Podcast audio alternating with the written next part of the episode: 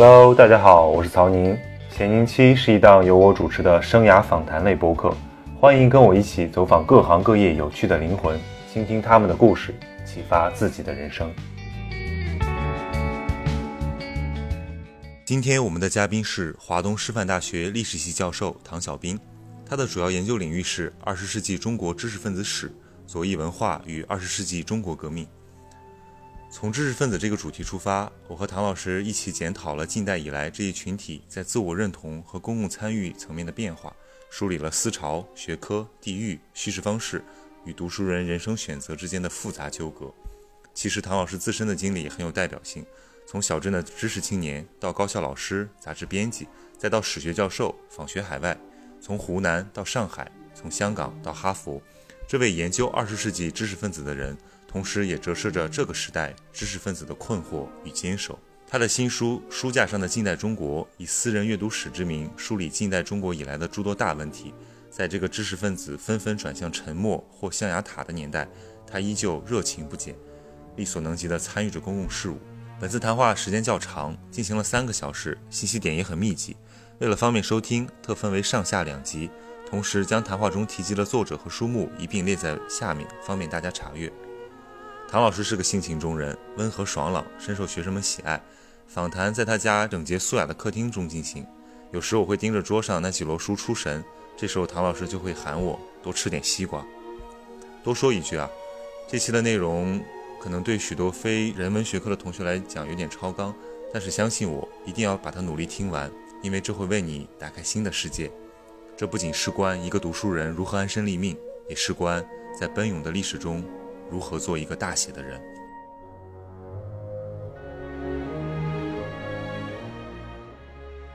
您在那个序言里面写这个有抵抗感的。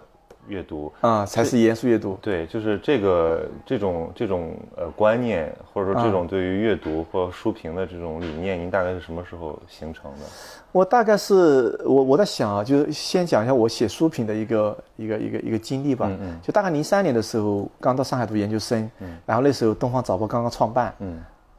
然后《东方早报》刚刚创办，它有个阅读版。然后阅读版编辑是华师大中文系毕业的，嗯，那时候就是我跟陈庆、小鱼、王小鱼，嗯，然后我一些同门嘛。然后那时候我刚从湖南来到上海，嗯，反正是两眼一抹黑，什么也不知道。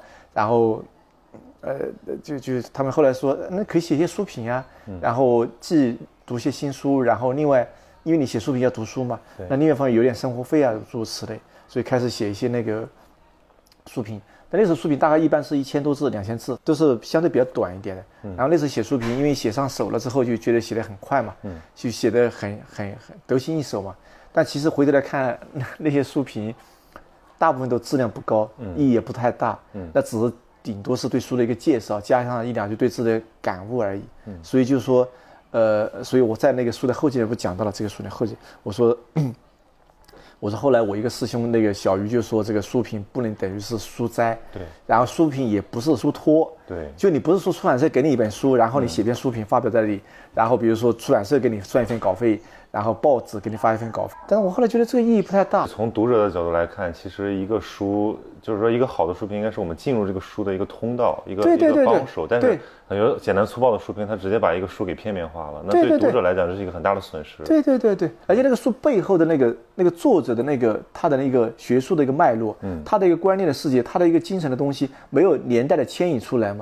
所以你最后读那本书，只是说哦，这个书讲这些内容而已。但是这个书背后的所折射的那一个知识的地图，嗯，那个学术的地图，那个脉络谱系，嗯，是吧？包括那个作者，比如说写的王迪，王迪是个成都人，就是这个作者跟那个书的关系，然后你跟这个作者跟书的关系，是吧？跟你评论书，它其实构成一个彼此缠绕的一个很复杂的一个关系，文化的一个关系嘛。但最后其实你做的很简单的一个像外科手术一样，夸。所以我后来觉得就，然后包括小鱼师兄讲那个，就书评不是书斋等等，反正对我刺激很大。从那以后，我开始慢慢就想，一本书出来，尤其一本好书出好书出来，可能很多人都会写书评。嗯，那怎么让别人一眼读出来，就这个书评是我写的？嗯，是带有我的个体的这样一个独特的一个语言的风格也好，思维的观念、观思维的方式也好，一个认知的一个结构也好，独特的一个就是有有一种个性化的风格的东西来来理解一本书。嗯，而这个理解构成一个对话，而不是个简单的，比如奉承，或者简单的这个。否定来标榜自己多么高明，是吧？因为这两种比较常见嘛，是吧？那我就就想走一条中中间道路。对，换言之就是说，书评其实是一种比较独立的文体，它其实是依据一个书或者说一个话题做的阐释。它不是个书的附庸。对对对。它不是个附属，它不是个奴隶，它不是一个吹鼓手。所以我觉得书评呢，它应该有主体性。嗯。他无论是捧书也好，骂书也好，其实都没有主体性。他骂书那个主体是个虚虚假的虚妄的主体性，是吧？就显示自己高明嘛。就像以前我跟你讲个例子，以前那个那个那个那个那个蒋介石说这个要那个蒋廷富，后来不三十年代入朝为官了嘛？蒋廷富做过那个清华历史系主任的嘛，哥伦比亚大学毕业回来的。他说那个要他读那个萧一山那个清代通史嘛，然后蒋廷富就读了。过段时间，然后蒋介石就问他，他说：“哎，他说这个这个这个你读那个书读的怎么样？感觉怎么样？”哗，把那书臭骂了一通，就是说这个书，因为他是现代化史观嘛。对对。那萧一山又是那种那种传统的带点文化保守的那种历史观来写那个历史，是吧？就像钱穆他们那样。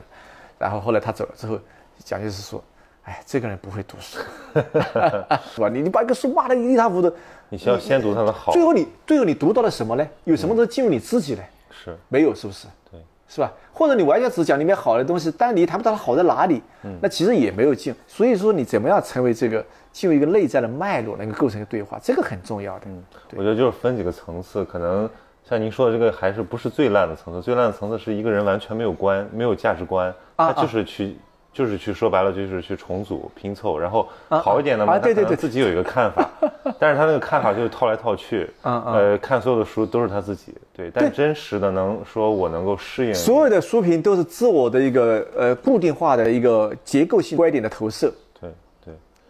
现在这个豆瓣上为什么很多人后来就就放弃了？是因为豆瓣上的那个大部分的书评都是读后感，它达不到达不到书评的这个状态。是我觉得阅读这种状态跟生活节奏有很大的关系。对，其实我发现我身边，呃，就是爱阅读的人不少，但是他们有的时候是真的是没时间阅读，没时间阅读。对，就是比如说那些呃受过很好的训练的人，在什么互联网公司工作，他每天加完班回家就想躺在那儿看个看个什么综艺。啊，他就是阅读很耗体力，对对对，要正襟危坐，要也很耗脑力，对，而且还要，比如说你要说我们要做一个严肃阅读，还得写点东西出来，对吧？梳理一下，时不时的再总结一下，那个对很多人来讲太奢侈了。对对，然后第二个，这个我就是想结合一下您自己的研究来聊一下，您对整个知识分子研究的整个脉络是怎么样的？嗯嗯，就是您一开始的学术兴趣，到后来慢慢啊啊，比如说您您推荐民国这些部分，然后进入到这个近代中国知识分子命运的这个研究，嗯嗯，是怎么样一个过程？我大概我大概就是说我最开始你会很明显就可以看到，就是我。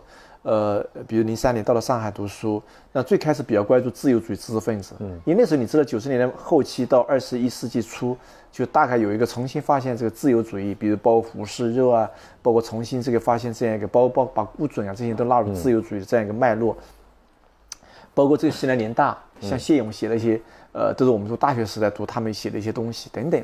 那所以，我我我最开始研究这个这个公共舆论这本书，那研究的是《申报》的呃不是《大公报》的这个呃这个这个信息论文。嗯。那信息论文主要是北京大学、清华、呃南开、燕京大学的一些大学教授，呃基本上是留学欧美的一些自由主义知识分子，然后他们在这个在那个呃报纸上的一些政论栏目发表一些关于政治的制度、政治的建设，然后关于这个政治文化方方面面，关于教育、关于社会结构等等。但基本大多数从一个自由主义的脉络来展开一个政治的论述和一个公共舆论的一个一个建设的，所以，所以而且我我一度我我我一直包括到今天，我是对胡适是很欣赏的，所以读了关于很多胡适的日记啊、书信啊、一些文章等等，所以最开始很多的一些呃很多的一些文章和一些呃都是围绕这个比较多的关注是自由主义，因为。呃，因为我的老师徐老师，他也是徐志林老师，也主要是研究这个比较偏自由主义的知识分子多一点。从一九八四年他提出这个，呃，知识分子独立人格这个命题以后，你会看到，基本上他研究的是，包括金岳霖啊，很多人都是比较多的偏向于这个呃自由主义。所以，但后来，嗯，后来做到博士论文的时候，因为涉及到《申报》的自由谈，而自由谈主要是呃像鲁迅啊、矛盾啊，呃这个这个这样一些徐茂庸啊等等啊。包括瞿秋白用的笔名等等，他对一些左翼的文人在《申报》的自由谈有一些呃有发表很多杂文杂文。但我在我的博士论文里面，就《公共舆论》这本书里处理到了这个自由谈这一部分作者和他的群体和他的教育背景、社会的政治观点等等，但没有展开。啊，没有展开。所以那以后就说我我我后来就在做一个研究，就是关于左翼的文化在上海的一个传播和它的影响。所以开始就从那个从一个知识分子研究，嗯，而且主要是偏向自由主义知识分子研究的这样一个脉络，开始转入到一个研究左翼知识分子为主的一个，而且主要研究左翼的知识分子与中国革命的关系的一个研究的领域里面来。这个跨度是蛮大的。对，但是跨度它是有有有有就是有迹可循的。为什么呢？因为公共舆论这本书里面涉及到《申报自由谈》，但没有展开。那么《申报自由谈》这批左翼文人，其实就是跟中国革命有很密切的关系。那研究左翼主要是研究这个一九二十年到一九三七年之前上海的左翼的文化跟左翼的知识分子跟中国共产革命的关系。那主要处理的问题就是说，比如说很简单，一九二七年大革命失败以后，为什么上海在一九二十年的中期到一九三七年之前左翼的文化如此兴盛？中国所有的出版物大概百分之六七十都在上海，而这些出版物中间大概，比如说包括报纸、杂志、著作、翻译的著作、小册子等等，但中中间有大概百分之五六十都是关于社会科学的，而社会科学的主流的部分都是关于马克思主义、关于社会主义、关于列宁的、关于苏俄前苏俄革命的等等诸如此类。啊，后来到了一九三十年代开始有，比如说爱思奇的大众哲学啊，比如像柳氏的街头讲话等等，就中国社会科学通俗化，就就就就形成一个非常。比如说，我给举个例子，比如像爱思奇的《大众哲学》这本书，最开始是在这个《申报》上，艾思奇作为一个云南腾冲，我去年正好去了腾冲，学校工会组织的，然后他后来到日本，然后回来，然后在上海《申报》，他开始做一个《申报》的一个读者信箱的一个栏目，就像你们那个栏目上不是以前有编读往来这种类似这种栏目，就给读者回信的。那么类似有很多那种小职员、小店主、小知识分子、失业的学生。嗯，他们就很多苦闷嘛，嗯，所以给申报写信，所以每天收了很多信，所以他后来想很多的问题是有共通性的，嗯，所以他统一作答，因为他开始是单独每个人回信嘛，嗯嗯，后来就设了一个读者顾问的一个栏目，在那个报纸上就直接统一作答，嗯，后来把那些东西整合起来，那后来因为申报面临一些压力，因为来自于国民党系统的压力，所以最后他们办了《读书生活》这个杂志，那继续延续这个栏目，所以最后就办了这个，就是把这个文章阶级出版以后，就是叫哲学讲话，嗯。艾思奇他的笔名了啊，叫哲学讲话。那后来就改名叫大众哲学。那么大众哲学这本书影响有多大呢？我给你举个例子，比如说你去读于先生的回忆录，嗯，你应该读过，我读过啊。对，于先生回忆录里讲了一个故事，你还记得吧？就一九四八年前后，他在北平闲居的时候，嗯，他读到了艾思奇大众哲学，他一度很痴迷，觉得这本书把人生观、世界观、价值观方方面面都解决了，他一度走不出来了，是吧？所以他当时不是成为新民主的青年团员嘛，是吧？就就说明这说明什么问题啊？就整个从一九二十年到三十到四十年代，这个左翼的文化就代表进一步的力量。嗯，一个追求进步的青年就应该阅读左翼的文化，文学也好，理论著作也好。所以这个爱思是大众哲学在一九四九年以前，根据这个这个波士顿那个那个就麻州波士顿历史系分校的一个教授叶维利教授，嗯，就写了一个为中国寻找现代之路啊，就中国留美学生史那本书的一个一个学者，就是大概出版了四十八个版本，大众哲学。嗯，那你可以见到就是说其实。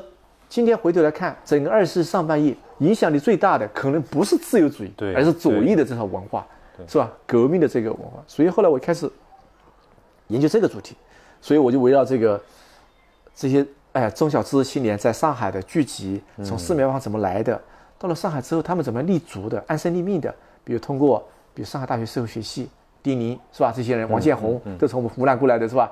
因为认识瞿秋白，把接受到那里读书。比如说，他们到一些咖啡馆，比如说你去虹口去那个多伦路，嗯，那公费咖啡馆，他们经常在聚聚聚集的嘛。比如说你去看那个黄金时代那个电影，是吧？像《笑剧笑红》来到上海，然后我我比如通过大学的大学，然后出版社、报馆，然后这咖啡馆等等啊，呃，书店、内山书店等等，是吧？这空间看他们怎么样聚合。嗯，北四川路，然后一些从日本回来的，有些从各个地方过来。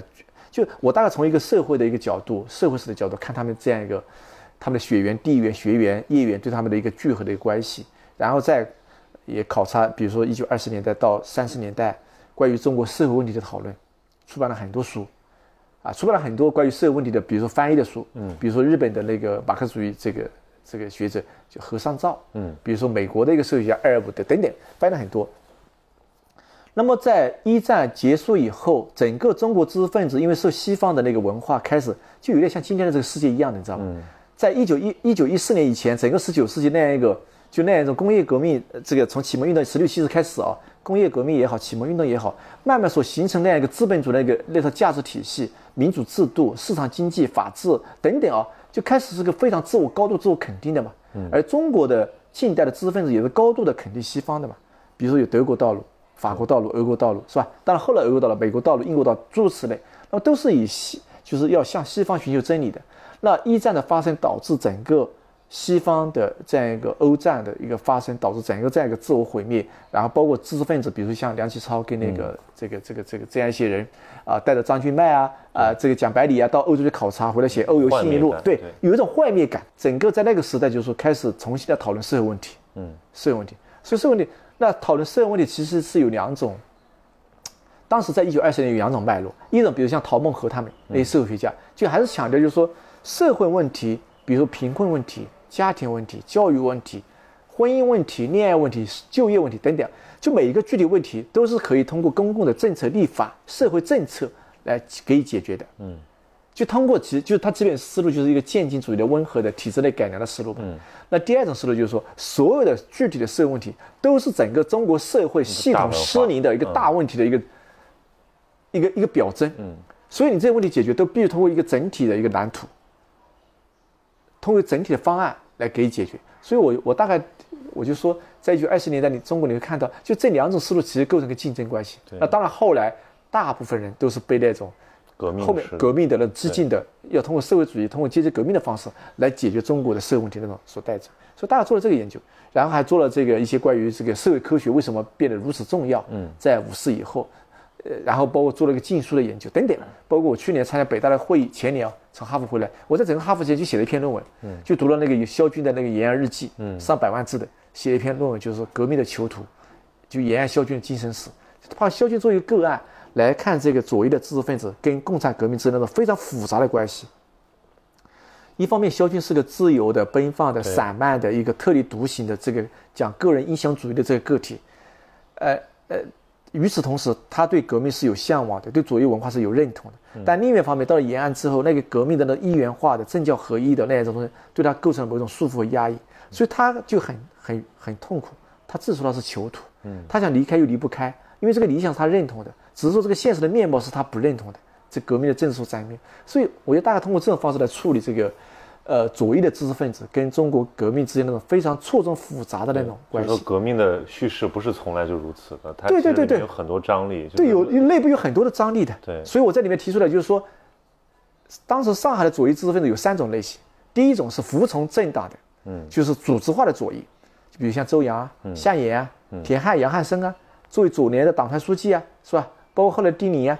那第二部分就是说个体化的左翼，嗯，比如像鲁迅呀，对，精神上萧军呀，但是不胡风啊，是吧？对，精神上认同，但是不愿意在制度上，不愿意在日常生活里面就完全是听将令，你说什么为什么？我有自身的主体性，我有自对革命的思考。比如我有头自对于当时一九三十年代上海动不动搞飞行集会，嗯，跑到那个南京路去扔炸弹，往公车上面，往电车扔炸弹，跑到先是百货公司往上面扔传单，是吧？那有些人不愿意参与嘛，比如像蒋光慈，是吧？后来退党了，那。他有他自己的反思，所以鲁迅他特别强调，就是说他有一个精神的独立性嘛。嗯。所以鲁迅说他要，说他自己是，哎，你吃的习惯，说他自己是要两头作战的嘛，他要红战嘛。对。为什么要红战？前面有来自国民党的这个恐恐恐吓是吧？威胁，后面来自他的战友左联的那些人，就说，好像你不听话嘛，对，不是革命螺丝钉嘛，对。但是我又必须要借助于你的影响力嘛，来吸引那些年轻人嘛，这个左翼的这个文化事业是吧？第三种，我就说是那种是。就社会化的左翼，就像我前面所谈的艾思奇啊、柳氏呀、李公朴啊，呃，这样一些人啊，这个这个就是面向社社会的职员、小店员和那种中小知识青年，把社会科学通俗化，就这也是一种一种一一种左翼类型。所以我说，的内内部是非常错综复杂的啊，错综复杂的。那以前。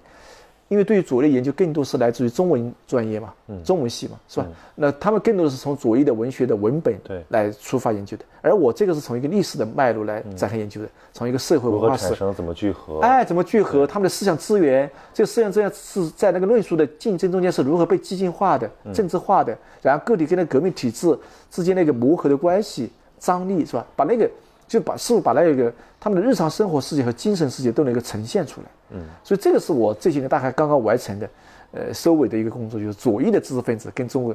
那还有一个呢，就是说。那你你看我的书，你会看到我写了这个吴宓是不是？嗯，写了陈寅恪是不是？是吧？写了这样一些呃，就是我们一般意义上称之为文化保守主义的。那这一部分也是我特别感兴趣的。嗯，我我在哈佛的时候，那女朋友都在哈佛燕京学校访学的时候写的，就是说这一部分人就讲，就是他们为中国文化托命的智人这一部分人，呃，我我我我在里面提到过，就是说，呃，你会看到从晚清到民国一代一代的留学生。那么像陈寅恪也好，吴宓也好，包括朱克珍等等啊，汤雍同也好，这些人，他们有家学的渊源，是吧？有国学的根底，然后他们其实在西方学习成绩也很好，英文也学得很不错。像陈寅恪他们啊，呃，他们对西方的文化的精髓其实把握的蛮深的，包括吴宓这些人。所以我的我我我在里面就提到说，这些人在中国的文化跟西方文化之间，他是可以往而能返，往而知返的。就他我我不是用那个往返之计嘛，就是说他们。在两种文化之间，它是一个，它不是一个被动的机械的一个服从和传递。嗯，它的理解是带有创造性的，对，带有对话性的。有了比较之后的选择，就会对对对对幸福。就像史华慈写了一个《严复寻求富强严复与西方》一样的，严复对西方很多的理解是，把中国的文明和文化作为一个背景来构成一个对话的。嗯嗯，他不是个英语专业出身的人翻译，纯粹就是个技术主义的翻译。嗯，是不是？那个翻译只是个机械，比如说以后机器人或者什么，技术发达也可以可以翻译。他是带了所有，他是理解，对，讲的很对，他是理解，他是对话，他是沟通，他是两个文明的相遇。所以我说这一部分人也是让我很感动的。哎，你包括吴宓和陈寅恪，后来到了毛泽东时代，面临那么强大的压力，很多自由主义的屈服了，是不是？他们没有屈服，没有屈服的自我在哪里？那个根源在哪里？是自由主义吗？未必。嗯，它也可能是中国传统文化的某些精髓的东西所带来的。是士大夫的那种对呀对呀精神力量，对呀对呀，儒家文化那种坚持要坚持坚守一个自我，比如像陈寅恪说，我不要争锋马列主义，我不要我我我的学生要要要按我的学术的培养路数，是吧？那这个东西它不一定是来自自由主义，而是来自于他对中国文化里面那样一种，是吧？那种君子，然后那样一种气节风骨的那种那种传承，嗯，是不是？嗯，那种担当，虽千万人吾往矣的那一种，是吧？孟子讲那种精神。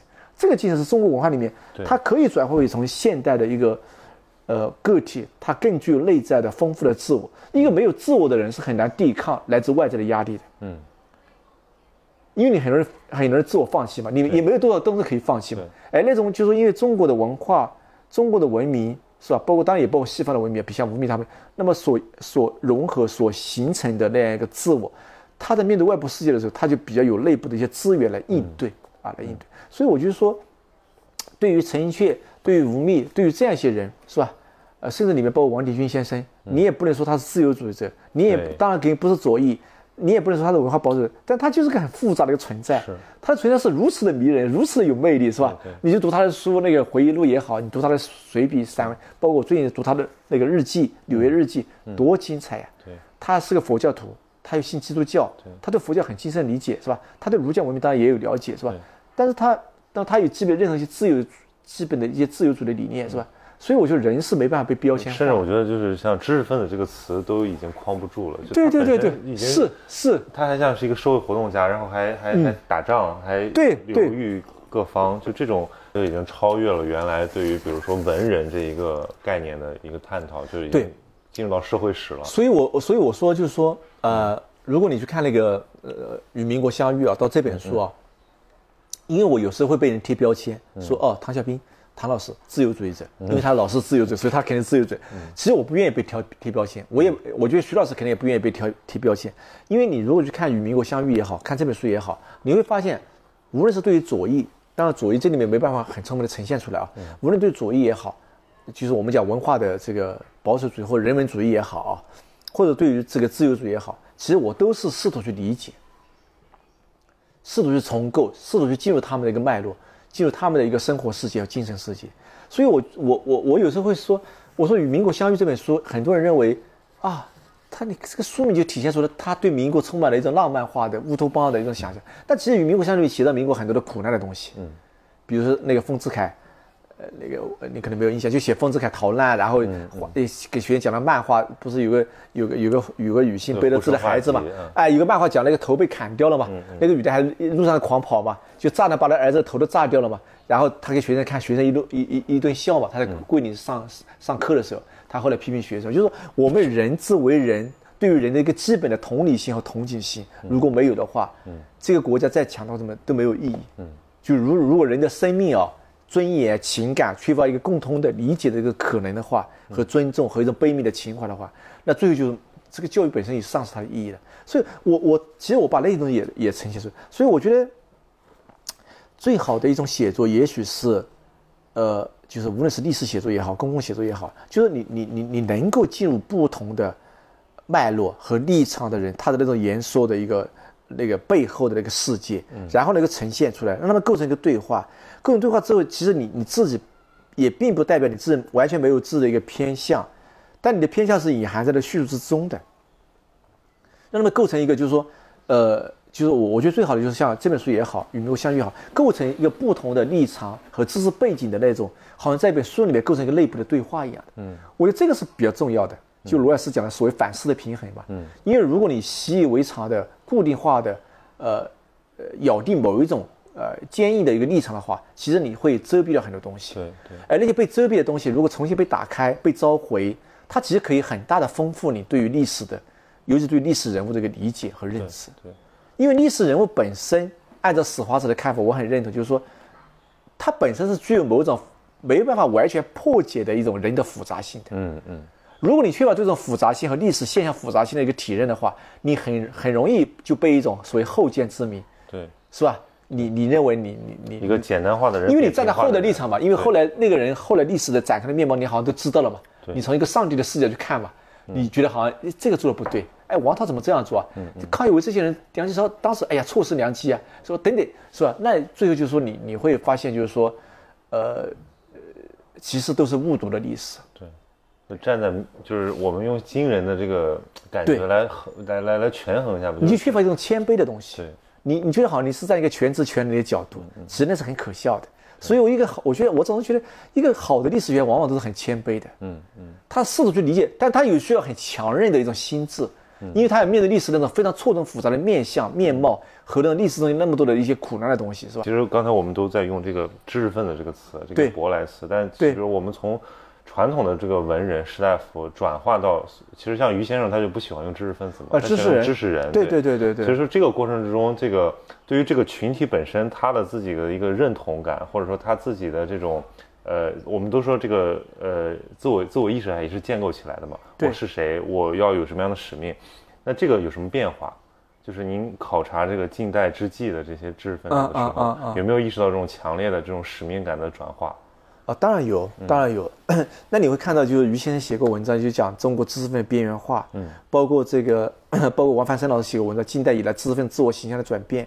那你会看到，就是从那个一九零五年科举，因为在中国传统社会里面，就是说士以天下为己任，是吧？这个学而优则仕是个天然的一个，就是说读书人跟政治通过科举制度做一个枢纽，形成一个形成一个制度化的一个连接的一个渠道，嗯，是吧？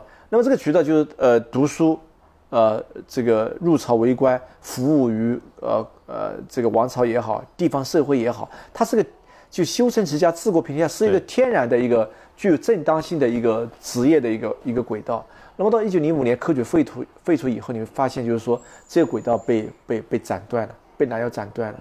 那么一方面是上千年的这个历史文化、政治文化所形成的这样一种中国的读书人那样一种天然的具有一种所谓家国天下情怀也好，天下意识也好，是吧？那种担当也好，天下兴亡，匹夫有责，是吧？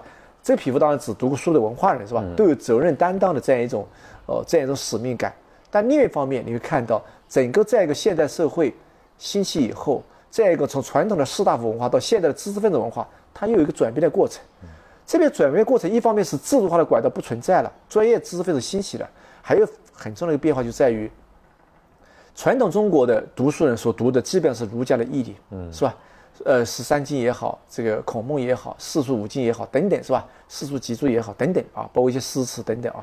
那按照那个聂文生的说法，就是在儒教中国是现代命运说法，就是说中国古代的文人所推崇的，中国古代士大夫所推崇的是一种业余化的学问。对，就他即使做官，如果你只是一个工匠式的官员，那你就说形而下者谓之器，形而上者谓之道。就你不是风雅之士，不是博雅之士，就你只会像个豆丁之学一样，就是说你只会关注那种，比如钱粮啊、收税呀、军事呀，就你没有关心那种风俗人心那种天下文化教化这些东西，那被认为是更根本的东西。嗯，所以中国中国的传统，你看那个科举考试，他不会考那种特别就怎么样为官之道的东西，它是很务虚的一个东西。对，很务虚。他考一些政治知识、政治的智慧，嗯，政治的智慧。包括尤其是道德的智慧，对，所以梁漱溟在那个中国文化的要义里面讲过，就中国的社会就是个伦理社会，对，它是高度伦理化的，职业分途、伦理本位的，是吧？就一套伦理关系构建一个这样关系。那么到了现代社会以后，到了这个到了清末，然后到了民国以后，你会发现这一套知识，就是讲怎么样做人的，做人的智慧，呃，尺度、道德底线等等诸如此类啊，呃，费孝通把它称之为一套规范化的知识，嗯。规范知识主要是在一个社会空间里面，来评判、衡量、约束每个人，比如在一个家庭啊，在一个学校里面那种各种关系的格局，你怎么样，怎么样扮演你的角色？嗯。那么到了现代社会以后，它变成一个就是就自然知识，对，就是它科学的知识。那么这个知识，比如说关于化学、关于物理的，它的认知自然的，它是一套这样的知识。在这个情况下，你就看到那套。规范知识慢慢就被边缘化了，嗯，开始就是说要学好数理化，到一九八十年代是吧？走遍天，走遍天下都不怕等等，就这套知识的这个范式开始发生转移了。这也是罗志田老师讲的，就是说，嗯，就是说那个经典慢慢淡出了。经典原来是笼罩性的，后来经典变成经学，经学变成这个分科之学，就变成大学里面某一个专业而已，是吧？所以在这样一个情况，你会看到知识分子他自身的一个以前这个中国传统所赋予的那样一种那样一种文化的。那个天下的一个担当，就开始变得不再那么充分了，不再那么容易自我证成那样一个正当性了，就变得就是我我，首先就是我这套知识我能够去面对一些复杂化的一些社会议题发言嘛，嗯，我也缺乏这相应的知识背景的话，是吧？那么另外一方面就是我是一个，我是一个专业化的知识分子，我是大学教授，我是个专业编辑，是吧？那我有我自身的一个职业的一个操守，那我是不是越界了？嗯，是吧？我是不是更多的是应该在一个学术和知识文化进行某种创造，而不应该就总是过度的介入公共的领域去发表了一些言论？知识分子存在的方式也变化了，嗯，是吧？以前在书院里面，然后在私塾等等，是吧？现在变要进入城市了，要进入大学了，要进入报馆了，是吧？进入杂志社了，进入书店等等诸如此类，然后要留学了，整个知识来源发生变化了，是吧？以前这个以前中国的知识分子面对任何的一种危机都是要回向三代，嗯。是吧？要到孔孟儒家义理里面去找一些政治智慧和政治资源来应对这个现实的政治文化社会危机。嗯。那么到一八九五年以后，你看，留学日本，后来留学欧美，是吧？等等，就向西方寻求真理。嗯。所以于先生谈到过，我在文在书里面谈到过，就是说，余英时先生讲，西方的启蒙运动，就意大利，这个法兰西那种，就欧洲的启蒙运动，西欧的启蒙运动，它的启蒙运动，启蒙就是说，启启蒙是 enlight，是吧？enlightenment，是吧？这 light，light 就是光嘛。嗯。那这个 in 就是要强加，要给予一种光亮嘛，是吧？那这个光对西方的现代的欧洲的启蒙运动来说，这个光是来自于他们内部，嗯，来自于古希腊、古罗马。对，就是从洞穴隐喻到后面，对对对对对，把一个整个对黑暗的洞穴嘛，就柏拉图讲，就那个启蒙是来自于他们欧洲的古典的过去那个智慧，但对中国的现代的启蒙运动来说，这个光是来自于西方，嗯。留学生就是代表普罗米修斯，是盗火者，是吧？他们一波一波的到西方去留学，整个二十从清末开始留学，把那光明带回来。那这光跟中国的文明文化之间能不能够完全融合？到今天你看到，是吧？这疫情引起中国跟全世界这样一个紧张、这样一个对抗性的一个态势，就中国的制度体系、文明跟西方的这个东西，包括戴口罩能不能戴，如此，那形成一个巨大的，就是说你会看到它有排异性反应，对对，是不是？它不是那么容易的，就是中国是一个没有，比如说中国是个没有多少文明自我的内涵的，对，如果只是主体性很强的一个文明体，对，这个主，它如果只是空洞的容器的话，那随便往里倒什么东西可以了，是吧？对对。所以我就讲到这里，我就想起来这个那个竹内好，日本那个思想竹内好写了一个近代的超课，嗯，他就讲的说日本的文化是一个呃转向的文化，中国的文化是个回心的文化，就中国古典的文化每一次面临危机的时候，我们是回向我们的内心嘛，回向自我，转向自我嘛。这个自我蕴含了巨大的道德的人格的各种智慧的力量来应对现实危机。而西方的文化，就日本的文化，近代以来啊，明治维新以后转向的文化。所以转向文化就是每当发生危机，就谁强我跟谁。嗯嗯。每当发生危机，比如脱亚入欧论啊等等诸如此类，就是它是个不断转向的。就他大概的意思就是日本的文化并没有特别深切的内在的自我。对。当然这个东西我们可以再讨论。但你会看到，其实从某种意义上来说，从一八九五年以后，清末以后，中国的文化变得也也有点像转向的文化了。嗯。比如他追求法国道路、德国道路、英国道路、美国道路，后来俄国道路。它不也是不停的转向吗？嗯，它为什么转向？因为它有很强烈的这个亡国灭种的危机感，有着民族屈辱感，它总是想迅速能够强大起来，所以总是想找一个能够一劳永逸的，嗯，是吧？能够毕其功于一役的一个快速有效的一个像速效救心丸一样的这个这个这样一个强国的模式，是不是？所以，所以杨杨老师讲了一句话，杨国强老师讲了一句话，说近代以后的中国的民族主义啊。是个非常强劲的一个潮流。嗯，那么近代中国的这个道路探索啊，其实总是试图歪道超车。嗯，为什么想歪道超车？就是因为中国有太强烈的那一种追赶的心态，有一种屈辱的心态，有一种对过去辉煌的迷恋，是吧？怀旧的心态。强大的自尊和强大的自卑形成了一种冲突。所以，所以中国的民族主义是双刃剑。嗯。是吧？一方面，比如说像有些人，比如像徐老师以前写过文章，说中国的民主是个巨大的空洞的一个抽象的符号，我不是特别认同啊。因为民主它其实它有它比较正面的团结的能量，对，它也它有它也有它正面的一些能量在里面，包括民主主义，包括比如自由主义跟爱国主义如何相处，是吧？我也不是完全负面的看待爱国主义，嗯，但是确实这个民族主义就像刘琴老师讲的一样，它是个雪耻型的民族主义，嗯，它具有着创伤性的历史记忆的民族主义，所以它具有强大的动员的能量，这个能量也可能像双刃剑啊，也可能。反噬自我，对对对，反过来吞噬自我，对，所以这个东西是很复杂的。为了团结内部，一定要寻找一个敌人，对，要选一个他者，对，啊，选个他者的内部。所以在这个情况，你会看到知识分子在这个民族的一个转型中间，你会发现就是说，处于一个特别错综复杂的情况下面。他可能对裹挟啊。对呀，一方面是胡适他们讲要重建社会重心，傅斯年、我丁文江，丁文江一九二四年在燕京大学发表演讲《少数人责任》，胡适写这个政治教育政党，写我的歧路、我们的政治主张等等，是吧？嗯，就要重建社会重心。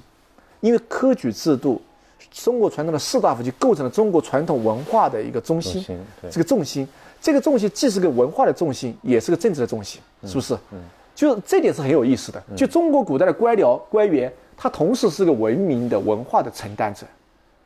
苏轼也好，范仲淹也好，王安石也好，他们都是官员，高级的官员，但同时他们是个文化人，是不是？对，他给我们留下那么多的诗词歌赋，都是很经典的一个艺术。当然，现在是没有了。对，现在官员就是个官僚，是不是？对对，是吧？技术官僚，就是官。所以这是不一样的。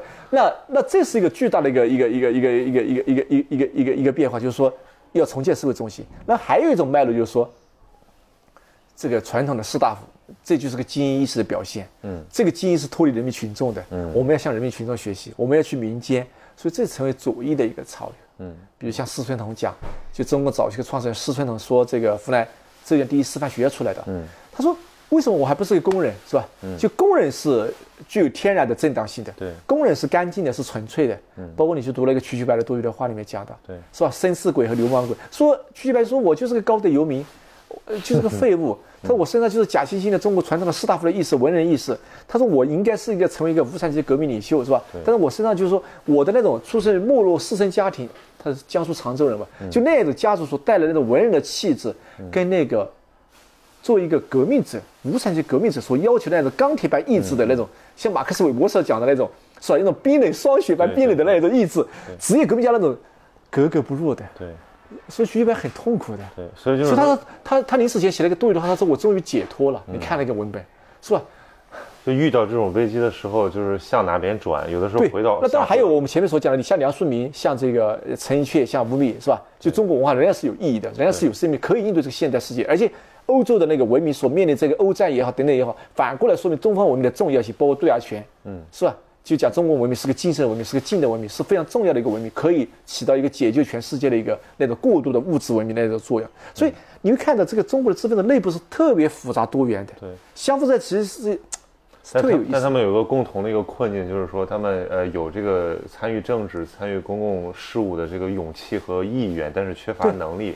和力量，嗯，就是会呃，就比如说像以胡适为代表的吧，就是我们寄望于他能够，比如说他重建文化中心，但是他同时在权力中能说得上话，但其实这个很难很难做到。包括到我们回观现在的整个知识分子群体的困境，就是没有力量，没有真实的力量，就大家还是处于这种呃务虚的状态。嗯嗯，对，这这个这个这个转变是怎么怎么怎么发生的？或者说这个启蒙天然的是知识分子的使命吗？嗯嗯，对，我们也可以不用启蒙这个词，但是这个这个这个这个任务是属于谁的？这很好的一个问题啊！我我先讲点题外话。很多年前，大概二零一四年的时候，我在南方上发表第一篇文章，你知道什么文章吗？你你你应该不知道。我应该没有。我在南方上写的第一篇文章是关于公民知识分子、公共知识分子。嗯。二零零四年的时候，当时《南方人物周刊》刚创办，做了一个特刊，叫评选当代中国的五十名公共知识分子。对对，这个我知道。那个时候，公共知识分子是一个正面的词语。嗯。然后那时候我们徐老师、徐静老师就是是华东师大唯一的一个入选的，主要是北京的一些学者啊。那。那当时我就写了一篇文章，叫《公民知识分子、公共知识分子》。那我提出什么看法呢？就当一个社会啊，那些弱势群体、那些呃被制度所伤害的个体，或者发生重大危机的时候，我们那些这样一些人，包括农民工等等诸如此类的农民啊，呃下岗工人，总是要期盼一个公共知识分子，比如像孙志刚事件等等，要期盼一个公共公共知识分子群体来为他们代言的话，我说这不是一个理想的、正常的一个社会。嗯。正常的社会是每一个阶层、每一个群体、每一个共体都有它自身的组织，都有它自身的代言人，有它自身的利益博弈的机制，有一个制度化管道可以政治参与，而不是要委托、嗯，寄期望于某一个特定群体，超越自身的阶级利益、自身的利益来为他们代言。对，我说这才是一个理想的社会。其实这是我在南方上写的第一篇文章。回到那个启蒙的问题呢，就是说。假如我是一个天天看抖音的、看快手的，当然我没怎么看，我看过一点点啊。嗯，有时别人转的，就我就会问，包括我在这个书里面序言里面讲的，就是说关于严肃阅读。嗯嗯，有些人就会说，呃呃，因为我跟徐斌老师一个对话嘛，就是凭什么我的阅读要你来指导我？嗯，凭什么你自诩你是知识分子，你就可以就包括那个西散那个那个书评人写了一个书评，写我这边书评，就是说知识分子凭什么自诩为就是可以以天下为己任的一个启蒙者？你的启蒙的身份是天然的吗？嗯，你怎么自我证成？嗯，凭什么你可以来教育我应该读什么书，应该走什么路？嗯，你这个启蒙的合法性，对，来自于哪里？对，现在社会不是个平等的社会吗？现在社会不是个多元的社会吗？现在社会不是高度强调个个体自主性的社会吗？嗯，我的人生我做主，我读什么书我做主，我就爱读《盗墓笔记》，我就喜欢读明朝那些事。你凭什么说我庸俗？就像这个后浪的那个那个对宣传，它所体现的这个时代的价值观一样。后浪里面其实是说我我你们这些人忧心忡忡的，觉得中国这个社会好像礼崩乐坏，然后人心这个整个社会处于好像四面楚歌状态。那我们感觉很好，这个时代呀，嗯，我们有巨大的消费能力，我们形成一个团结的一个巨大的一个状况，就是我们我们感觉这个时代真好，年轻真好。对，你们这些因为是要退出历史舞台了，你们忧心忡忡，你们处于人生的滑坡线，滑坡的阶段。那悖论是他他切断了这个价值的连续性，对，就是说它的价值从哪来的？对，其实也是一个被植入的、被被速成的一个东西。你的价值观念，你的对对生命的、对世界的、对这社会的理解，难道是一个？突然蹦出来的吗？对，难道是个自我生成的吗？对，难道不是被传递下来的吗？对，是不是？所以我觉得就是说这个问题就是说特别有意思，就是说启蒙的，就是中国的启蒙运动，去年到去年一百年啊，民主也好，科学也好，平等也好，博爱也好，自由也好，大部分都落空了嘛，是吧？呃呃，大部分都落空了。我觉得启蒙的目标并没有实现。但是很可笑的就是说，很多人在批评启蒙。嗯，比如二零一五年我参加好几个会议，嗯，新文化运动一百年嘛。对。都是批评，就是左派的批评这个新左派批评，就是说什么启蒙啊？嗯，启蒙就变成我们就搞的搞的，就是说就是跟着那个什么带路党，就是说大概意思，就变成西奴了，对对对，变成西方的奴隶嘛，就没有自己的文化和道路自主性嘛。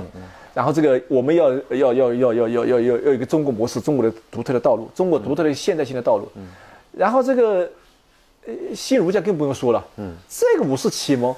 导致中国人从根源上否定了中国的过去，否定了中国的传统，导致中国人就没有没有自己的灵魂了，嗯，没有国性了，嗯，张太炎讲的，嗯，没有自己的文化的根根根基了，所以导致整个中国的这个文化自信没有了，所以中国人到今天惶惶不可终日，如丧家之犬，就李宁写了个书，孔子的书，像丧家之犬一样的，就是因为启蒙运动走错了，把中国的传统这样，是吧？你你看人家西方启蒙运动是回到中国的回到西方的过去的古罗马。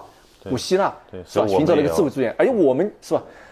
那自由主义就是说，哎，中国的启蒙运动、五四启蒙运动，什么民主、科学，民主就很容易导致暴政，嗯，是吧？民主主义就是说这个很容易导致民粹主义，嗯，是吧？民主主义更加不用说了，是吧？五四启蒙什么巴黎和会，民主主义更加导导致一个狭隘的国家主义等等诸如此类，所以这个都是极端论证啊，都对，都认为就是说三派人，好多人都认为这个。我我记得当时就是启蒙这么庸，这么这么这么狭隘，这么简单，这么幼稚，这么这么单一化，就变成就是说，但是你回头看一看，你看于先生跟我那个五四百年那个访谈里面，于先生说，那五四的启蒙从其实还是一个开天辟地、点滴了现代中国的心灵格局的一个非常重要的一个东西，是吧？所以。那个，我记得徐老师当时写一个文章说，这个启蒙，他说三个压力嘛，这个国家主义的，然后这个古典主义的，然后这种多元现代性的，对，其实就是大致符合刚才您讲的这种状态，是是是是，就其实是，就就它它导致的一个结果就是这个知识阶层这个分裂掉了，对，所以每每一家都不待见启蒙了之后，这个启蒙自己的合法性就没有了，对，就是这个启蒙就变成了一个笑话，好像是说我们八十年代的那种启蒙潮是一个呃粉红色的泡沫，对对对对。但是其实我们，我我觉得像于先生这种这个年纪的人啊，他现在帮我们来找回一点点对这个五四的 真正的那个五四精神的接续，这个很难得，是因为我们现在好像都活在。现在的这些这几年的这些年的话语里，对对对，就五四完全变成个爱国主义、爱党主义的东西，跑偏了。但其实五四本身，中国的五四启蒙运动本身，它是具有多重品性的，是个多元主义的。嗯，就它内部，比如说你比如说讲你，那你说爱国主义，那我这里面写到，那陈独秀、李大钊、傅斯年都讲过，那不能有一个盲目的爱国主义，是吧？爱国首先这个国值得你爱，嗯嗯，是吧？这个国家爱人民。人民才有那个，而不是说无无条件的盲目的一个顺从一个国家意志，是吧？嗯嗯。然后他们当时还会讲世界主义，用世界主义来克制爱国主义的冲动，是吧？说他是，他就哎讲自我，讲个人主义，是吧？就是它是多种复杂的东西，所以说。启蒙如果说它有一些内在的弊病的话，也是可以从启蒙的源头寻找克服这些弊病的资源的，而不是说你站在一个后在的立场里面就觉得哈这个启蒙如此幼稚，这人这么天真，嗯，然后再显示自己多么高明，我觉得这是很滑稽的、很可笑的一种态度。其实启蒙是改变、是变革的力量，而对。拒绝的启蒙，其实有可能某种程度上就是我们接受现状，或者说我们永远不思进去。对对对对对，嗯，对，最终就是意味着你对现实的结构的某种默认嘛，对，是吧？所以这个可能也是我们说，就很多人反对那个后浪的那种那种论调，嗯，就大家可能也说不清楚为什么，可是就是觉得说我们不应该这么轻易的接受，比如说这种消费主义的这种生活方式，对，而且就算你接受，那它也是一个多元性的一部分，你也不用把它上升到一种价值的层面，对对。而且就是后浪里面所体现那个那几封视频，后来因为很多人转嘛，我是没转，我看了一下，就是说一方面就是说你后浪的这个价值观念所看到的中国。只是中国的一部分。嗯，对对。那只是可能北京、上海、广州这种中产阶级家庭，或者企业家阶层，或大于大于国有大型企业或者政府官员的这种子弟，他们所拥有的一种消费的能力。对。但大多数的贫寒子弟，他可能没有这种能力。对。乡村的，哎，乡村的，对，边缘化。对对对对，他们处于一个沉默的、无声的地方。就是这就有点像王明科讲的一样，就是说边缘地带。对，王明王明科老师所讲的就是说，他说你看一个社会啊，看一个看一个空间。它就像夏天你去个池塘一样的，最先进入你的耳帘的都是那种叫的最响那个青蛙的叫声、蛙鸣声嘛，在一个夏夜的池塘里面，那个蛙鸣声形成一个很高傲的旋律，最先抓取了你的耳耳耳耳耳膜，是吧？对。但其实你如果仔细聆听的话，在那个池塘的对在对在池塘的周围边缘的地带有很多各种其他的蛙鸣声，低沉的、含混的，那个声音也是重要的，也是各种社会声音很重要的一部分。但是我觉得对于后浪来说，它一方面。它有多大代表性？对于当代中国的这个年轻人。第二方面，即使你是一个有自我正当性的一个社会群体，那如果说你是一个真正有担当的一个社会群体的话，那你对这个社会的一些不能够参与到这样一个利益分享、享受改革红利，没有这样一个生，不是消费能力、高消费能力，而是有一个基本的生存的权利和空间的那样一些弱势者、儿童、呃边缘者等等，那你有没有一个？伸出你的双手，然后来进行援助、帮助的那样一种伦理上的义务，嗯，伦理上的责任，嗯，这个东西是完全被忽视了，对，完全没有出现，对，一个真正好的精英和贵族，不是说拼命的炫耀自己的一个消费能力，对，那不是精英，也不是贵族，那是暴发户，嗯，比尔盖茨会炫炫耀他的消费能力吗？那不是很可笑吗？对，是不是？所以，所以你我我讲到这里就说。去年不是在西湖书院，当时我们那天晚上不讨论这个问题嘛？你还有印象？当时你也在场嘛？嗯嗯。讨论的精英的问题嘛？嗯嗯。对。是吧？当时你主持的，对对，是你主持的是吧？对，就就就谁是谁认为自己是精英嘛？对。很多人都不愿意承认是精英嘛？对。就精英，这个很有趣。嗯。因为当时那个方可成不讲了，他当年在北大读书的时候，在新闻系读书的时候，老师不是在那个通识课上问，你们谁认为自己精英啊？因为几十个人选课嘛，因为通识课嘛，没有一个人举手。对。北大的学生。都是各个省的省市的高考状元考进去的，不认为自己是精英，这是很意味深长的。对。那为什么精英这个社会文化身份，在中国的传统里面，就是说士大夫这个文化里面是很天然的，就是说，作为一个文化的精神的贵族，要有一个这样一个社会的责任担当、教化，然后承担，比如地方的慈善事业、教育等等方方面面。那为什么到现在以后，就是说精英变得这么像瘟疫一样的，对，像新冠病毒一样，大家避之唯恐不及的？但事实上，在生活中又是特别。有些人特别喜欢炫耀自己消费的，但又不愿意这个被认为是一个社会的精英。我觉得这个是很意味深长的。嗯，这个背后意味着就是责任。嗯，责任。你不承担，你你你是精英，你就有一个天然的一个不可割舍的对于社会的一个责任的一个承担。对，尤其是属于弱势的，就是天下为己任。对对对对，那个东西你割除了以后，那你就是一个消费主义者而已。嗯，是不是？这个反精英主义背后。当然有民粹主义的成分啊，嗯，对，所以这个很错综复杂。对对，就是说中国的知识分子内部其实也是也是四分五裂的，就是有一些呃，比如说他跟权力走得更近，有些跟市场走得更近，对，然后还有一些就是说我为了我的独主体性，我我我保持更独立的姿态，对。对，但这些之间，就是他们作为一个群体，在这个大众层面的这种，呃。就是说，他的使命感和他的整个认同度已经已经变化了。嗯嗯，大家已经对知识分子也没有什么好印象，或者说对精英没有什么好印象。对，对精英没好什么印象。对，所以这个可能导导致了，一，就是说，如果连本身提供价值的这些人都已经分裂掉了，那么这个社会的价值混乱也就对啊，就就就很很很可以理解了。对对对，所以这个启蒙的问题是很重要的。一百年过去了，就这个启蒙本身。为什么就是在中国的传统文化里讲教化是吧？后来这个从西方文化过来，我们讲启蒙。那启蒙包括孙中山也讲，孙中山也讲先知先觉，后知后觉，不知不觉嘛，就带领后知后觉要要觉醒的不知不觉，就是这其实整个是这样一个脉络的。但今天就是启蒙本身就变成一个，变成一个被嘲笑的一个一个一个词汇。嗯，哎，但是其实又就如果说启蒙背后所隐含的精英对于民众的这样一个教育的一个权利被。被被被嘲讽、被解构了以后，但他最后又没有导向一个所谓平等主义和多元主义的一个状况，嗯嗯，是不是？中国社会仍然是个身份社会，仍然在并没有构成一个真正一个平等和包容、彼此尊重的，动不动谩骂嘛，动不动就炫耀，动不动就那样一种，是吧？用那种话语的暴力嘛，嗯，就他并没有走向一个真正的平等的一个理性的东西，是吧？所以这很很奇怪的一种舆论的生态，嗯，这个还还有没有机会？比如说，我们寄希望于。比如说留学阶层，我们说哦，我们看到了通过代际的传递，通过财富的积累，啊，导致了文化素质的上升。可能这个留学群体你不要抱太大希望。我跟你讲个例子啊，我一七年年底，一七年八月份到了哈佛，嗯，然后当时因为我在那边组织哈佛沙龙嘛，是个民间的一个社团的一个一个社团，就是华人学生学这个学术的一个机构，两两两个礼拜一个一个活动。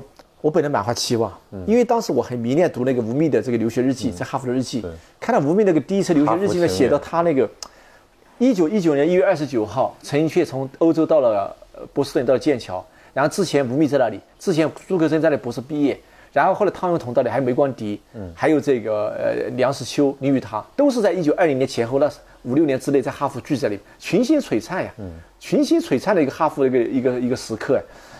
然后我就说，我我也蛮有期待。然后，然后先一个主持人先介绍他们的这个联谊会的这个主席。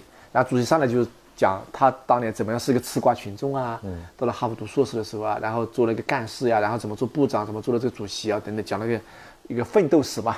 然后在各个部的，呃，比如说什么体育部啊，各个部的招新，然后每个人上去讲了啊，都是那种，都是那种高度的，就是说中国大陆的学生会那种官僚化、格式化的那种等级化的语言，然后穿的服装那个整个。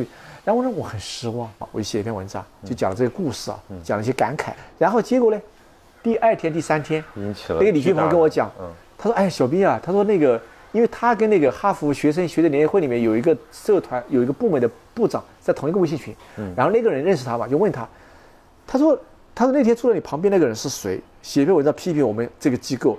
他说我们都很愤怒，然后把照片给他，他们他们还调了，不知道他们怎么会监控录像。嗯嗯。把录像调出来了，所以你可见就这一套，这一套反启蒙的、反多元的、反自由主义的、反人的人在尊重的一个理解的这个东西，是吧？就过度强调服从的、单一的、同质化的那些东西，它的那种野蛮的生长力，嗯，和繁殖力和扩张力，对，这也是为什么今天的西方世界为什么对中国这么忌惮的一个原因，是吧？因为你内部并不是个多元主义的文化，对，并不是强调人的尊严的、自由的、尊重的东西嘛，而是过度的强调那一种等级化的服从机制那种。所以就是说，从历史的经验上来看，就是说小单元对人的影响很重要。比如说家庭、宗族，对对对。就说，呃，您刚才讲这个东西，我我的反应就是说，我说哦，原来真的是有什么样的社会，他生出来孩子也是什么样的。对，就因为这样的，就是我。你如果缺乏一些外部资源，对这个东西来进入自我反思的话，你就在那个格式化的、固定化的轨道里面。对对。而且而且这个是有一个呃窗口期的，嗯，在中学阶段到大学阶段，就是。对一个人的价值观速成非常重要的一个时期。对，在这个时期，如果让他养成了一种什么弱肉强食啊，这种社会达尔文主义的消费主义的东西，呃，很难改变，可以说。对对对，因为就是我们也感觉到，比如在国内上大学这种所谓的精英啊，确实是，呃，不是什么好词儿。说说一个人是精英呢，大部分意思是说这个人。不食人间烟火，然后这个呃高高在上，对炫富，对对，这这个垄断社会资源，这个其实就是这个社会一个价值观的一个投射了。对，所以说教育它本身也不是个净土。